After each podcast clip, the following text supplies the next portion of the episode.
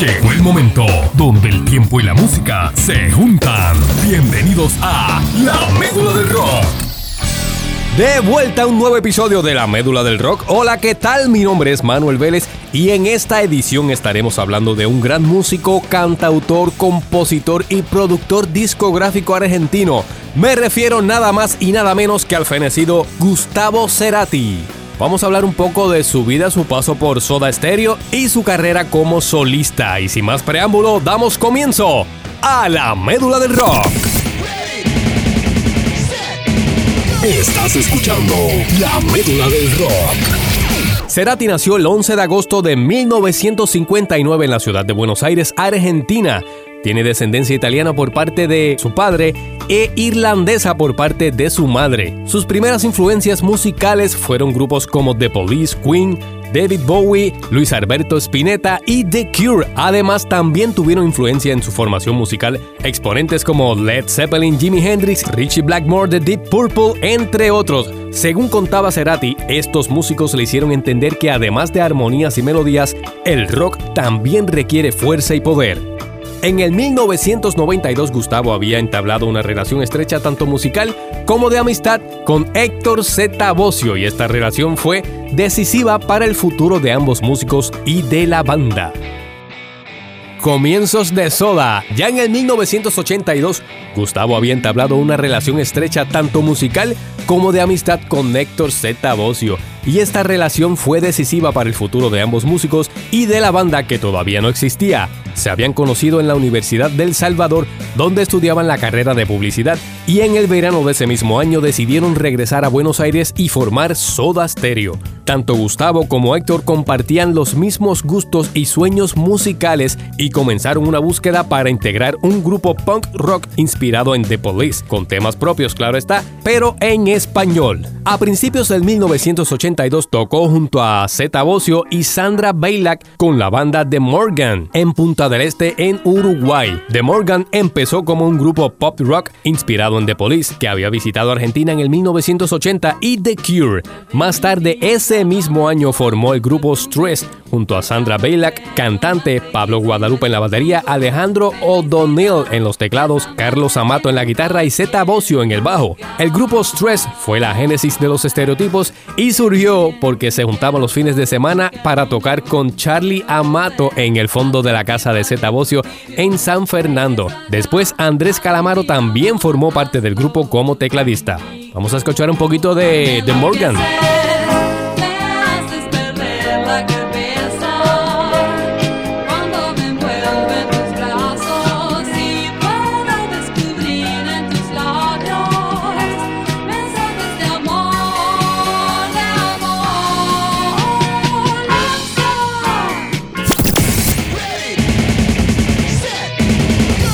Escuchando La Médula del Rock. Finalmente, estos dos músicos, tanto Cerati como Bocio, comenzaron a proyectar la formación de una banda en la que tocarían temas propios.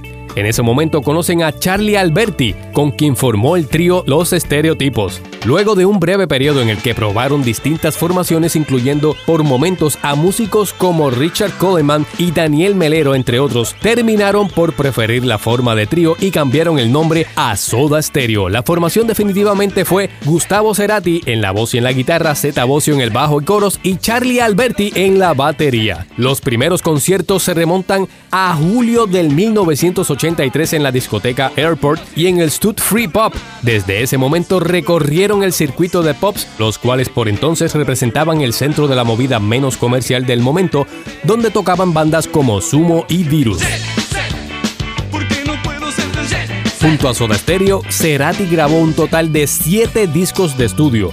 Soda Stereo 1984. De este álbum se desprenden canciones como Te hacen falta vitaminas, Dietético y Trátame suavemente.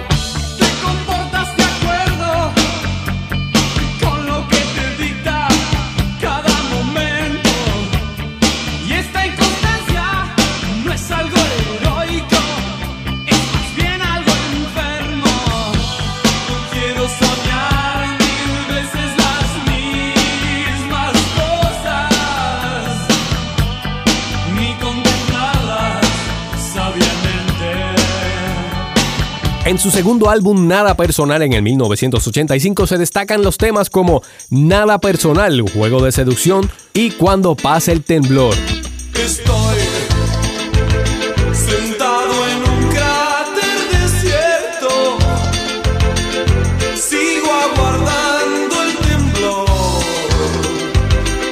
Su tercer álbum Signos en el 1986. En este disco destacan las canciones como Signos, Prófugos, El Rito y Persiana Americana.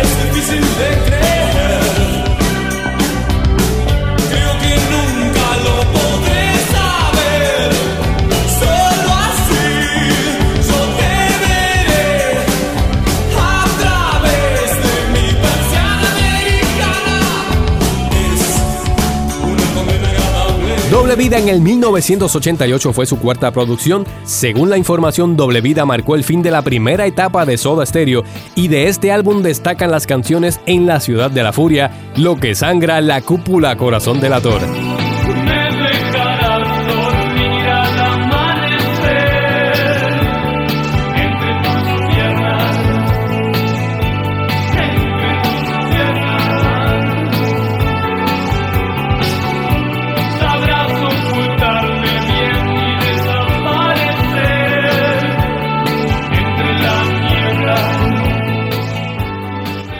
Aquí hago un paréntesis porque entre el 1985 y el 1988, paralelo a Soda Stereo, Cerati fue miembro de la banda Fricción liderada por Richard Coleman, pero su trabajo era en guitarras y en coros. Además, produjo sus dos únicos álbumes, Consumación o Consumo y Para Terminar. Ya para el 1990 aparece el álbum Canción Animal. Este álbum está considerado como el mejor álbum de la banda en toda su carrera y es considerado como uno de los discos más importantes y emblemáticos en la historia del rock en español.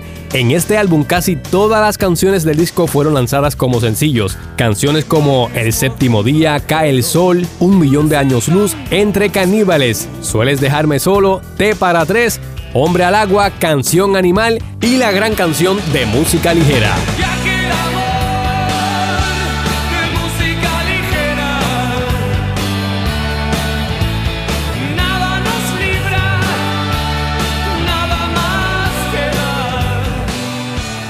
En el 1992 aparece el álbum Dynamo. En este disco ya se refleja la evolución del conjunto y presenta algunos cortes que destacan como Primavera Cero, Luna Roja y Ameba.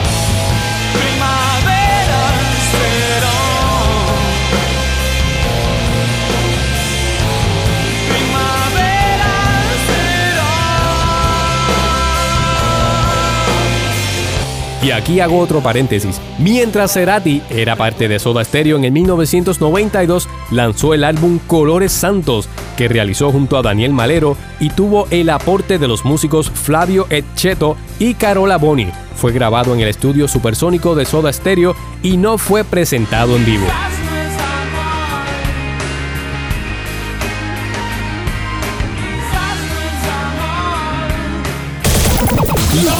Del rock. Ya de vuelta a la médula del rock siguiendo la trayectoria de Cerati, ya para el 1995 aparece el álbum Sueño Stereo, es el séptimo y último álbum de estudio de Soda Stereo. Este disco tiene canciones destacadas tales como Disco Eterno, Paseando por Roma, Ella usó mi cabeza como un revólver. Ella usó mi cabeza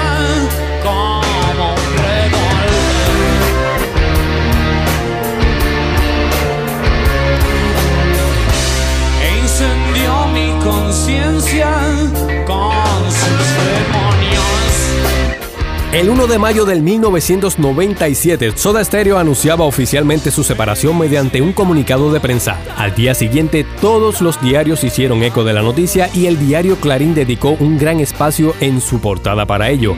En el 1997, ese año llevaron a cabo una gira Latinoamérica por México, Venezuela y Chile. La trayectoria culminó con una despedida oficial realizada en Buenos Aires el 20 de septiembre en el estadio River Plate ante más de 70.000 personas. Cuando el concierto culminaba y realizó la interpretación de música ligera, un emocionado Gustavo Cerati dedicó su recordado pequeño discurso de despedida en agradecimiento a sus fanáticos y colaboradores con las siguientes palabras que se escuchan al final de la canción canción Música Ligera grabada en vivo. No solo no hubiéramos sido nada sin ustedes, sino con toda la gente que estuvo a nuestro alrededor desde el comienzo. Algunos siguen hasta hoy. Gracias totales. Cabe destacar que Soda Stereo fueron el primer grupo de habla hispana en conseguir un éxito masivo en Latinoamérica y tuvieron un papel muy importante en el desarrollo y la difusión del rock iberoamericano y el rock en español durante las décadas del 1980 y 1990 durante su carrera fueron vanguardistas y marcaron tendencia en Latinoamérica siendo protagonistas en diversos géneros como en la música divertida de sus inicios, la New Wave, el Dark, el Hard Rock, el Rock alternativo y el Rock electrónico en sus finales. Estás escuchando la médula del rock. Estás escuchando la médula del rock Manuel Vélez acompañándote en esta edición hablando un poco de la vida de Gustavo Cerati Vamos a hablar un poquito de Cerati como solista. Tras la disolución de Soda Stereo, Cerati desarrolló una exitosa carrera como solista que se puede apreciar a través de cinco álbumes de estudio y de diversas participaciones junto a otros músicos. Este camino comenzó en los tempranos 90 como proyecto paralelo a su banda oficial. Cerati experimentó con diferentes estilos, pasó por la música electrónica e incluso llegó hasta la música sinfónica y la participación en el disco homenaje latino a The Police, interpretando una versión de su autoría del tema Bring On the Night junto a Andy Summers, miembro oficial de The Police. Me llaman por teléfono el manager de Police, Miles Copland, a mi casa diciéndome Andy Summers, Stewart Copland quieren tocar con vos, hacer una versión de un tema. Es una broma. Digo, en un grupo fundamental cuando empezamos con Soda Stereo. Éramos realmente ultra fans con Z. Bueno, una vez que comprobé que eso era cierto, lo fui a hacer allá. Poder tocar así, como tocaría con cualquiera, me dio mucho orgullo, ¿no? Pero eh, sobre todo después hubo como un, entusiasmo muy grande por haber participado ahí y hubo propuestas de lo más locas, ¿no? Como para tocar con ellos dos. se aleja.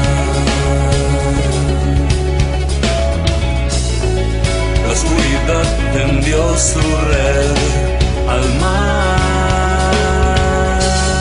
El 28 de junio del 1999 le da vida a uno de los discos más esperados desde la separación de Soda Stereo, Bocanda, con el que le dio comienzo oficialmente a su carrera como solista.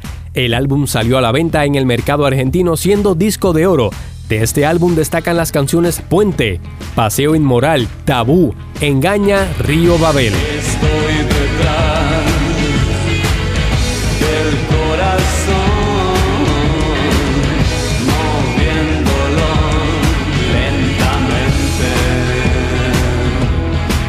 A finales de noviembre del 2002 sale a la venta el álbum Siempre es Hoy. En el 2003 se edita este álbum Siempre es Hoy Revisiones, el cual propone versiones remixadas por distintos artistas sobre los temas del disco. Siempre es Hoy edita además su primer DVD, el cual contiene el concierto completo de 11 episodios sinfónicos grabado en Teatro Avenida en la ciudad de Buenos Aires y de este álbum sobresalen las canciones Cosas Imposibles, Karaoke, Artefacto.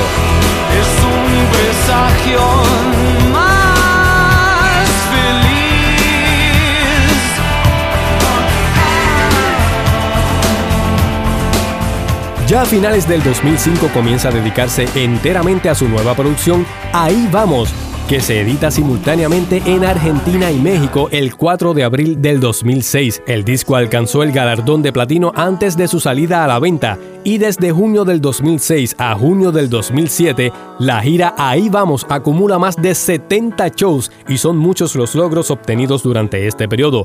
8 nominaciones, Mejor Álbum Artista de Rock, Mejor Videoclip con la canción Crimen, Ingeniería de Grabación, Interpretación de la canción Crimen, Producción, Diseño de Portada, Canción del Año Crimen y Álbum del Año para la novena edición de los premios Gardel de la música argentina, de las cuales ganó 7. De ese álbum destacan las canciones Adiós, Lago en el Cielo y Crimen.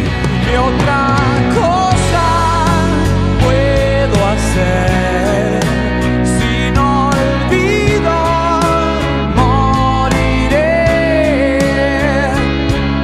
Otro crimen quedará, otro crimen quedará En su presentación en Viña del Mar, Chile, en febrero del 2007, el público, conocido por su exigencia, le otorgó a Cerati Antorcha de Plata, Antorcha de Oro y Gaviota de Plata, convirtiéndose en uno de los principales ganadores. Además, fue consagrado como el artista argentino más nominado en los Grammy y MTV Latinos, ganando tres Grammys en las categorías Mejor Álbum de Rock Vocal y Mejor Canción de Rock además del Grammy como productor del disco de Shakira y un premio MTV como Mejor Artista Sur. El 20 de julio se estrena Deja Vu, el esperado primer single de su nuevo disco Fuerza Natural, y este álbum sale el 1 de septiembre. Asimismo, Fuerza Natural fue el disco más vendido en la tienda latina de iTunes en Estados Unidos durante la semana de su debut y superó el galardón de disco platino en Argentina a menos de dos semanas de su edición. Y la edición Music Pass de Fuerza Natural debutó en el top 10 de ventas de la principal tienda de discos de Argentina.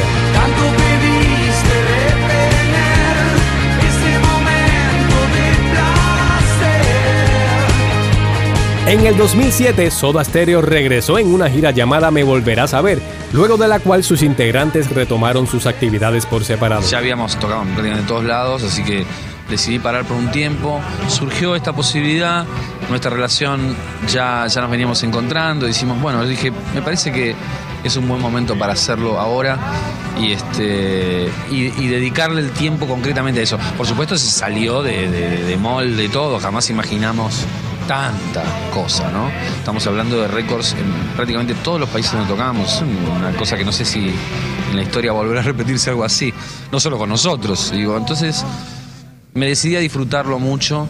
Eh, pero también darle el marco ese, ¿no? De esos dos meses en donde tocamos a full, donde hicimos un show con todo, donde hubo una, una reacción de la gente increíble y, este, y también mucha sustancia entre nosotros.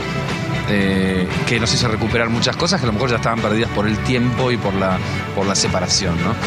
Así que fue muy lindo, increíble mientras duró. Ahora cada uno sigue con lo suyo. Años después, el 15 de mayo del 2010, sufrió un accidente cerebrovascular isquémico mientras se encontraba en el club Mowling Road en el barrio Sabana Grande en Caracas. Esa patología lo dejó en estado de coma por más de cuatro años y finalmente falleció cuatro años después el 4 de septiembre del año 2014. Cerati dejó un legado musical que hasta el día de hoy sigue siendo uno de los más importantes e influyentes de la música rock en español. Y como yo digo, un artista no muere sino hasta que dejamos de escuchar su música. Yo me despido, recuerda que me puedes escribir a médula del rock médula del rock mi nombre es Manuel Vélez y esto es La Médula del Rock. La Médula del Rock. Estoy sentado en un cráter desierto. Sigo aguardando